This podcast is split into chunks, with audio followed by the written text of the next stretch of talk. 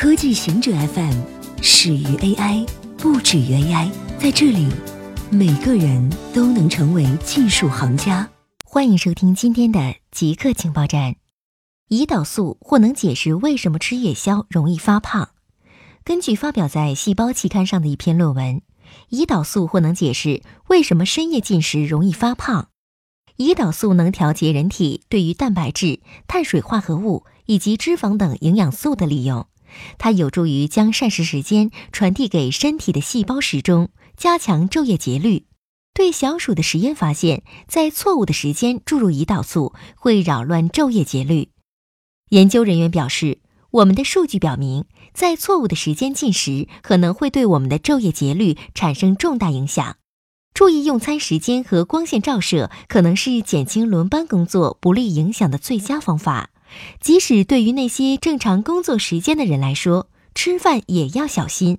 这是维持健康体表的重要方法，尤其是在我们老了以后。全世界正遭遇着二战以来最严重的饥荒。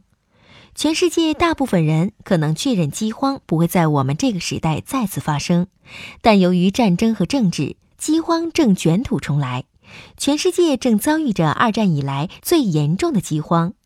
据预测人道主义紧急情况的美国饥荒预警系统的数据显示，二零一九年有四十六个国家的八千五百万人需要紧急粮食救援，这相当于英国、希腊和葡萄牙人口的总和。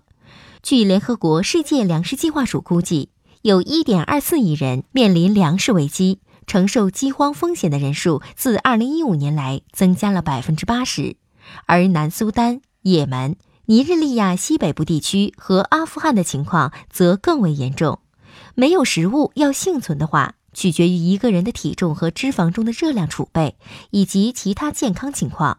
女性的适应能力往往比男性更强，但一般来说，体重如果下降到正常体重的一半，大多数人会死亡，通常出现在不进食的第四十五至六十一天。对幸存下来的人也会造成持久的影响。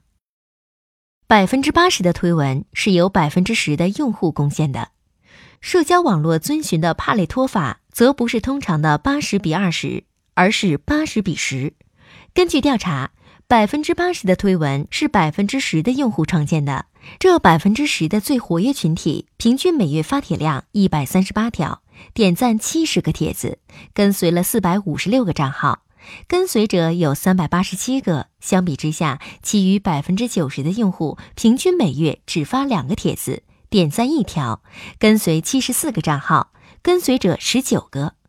推特用户被认为有更高的收入和教育水平，百分之四十二的成年推特用户至少拥有学士学位，百分之四十一的用户报告家庭收入超过七点五万美元，而在公众中间，这两个比例分别为。百分之三十一和百分之三十二。网络小说作者因为要发论文停更，引发关注。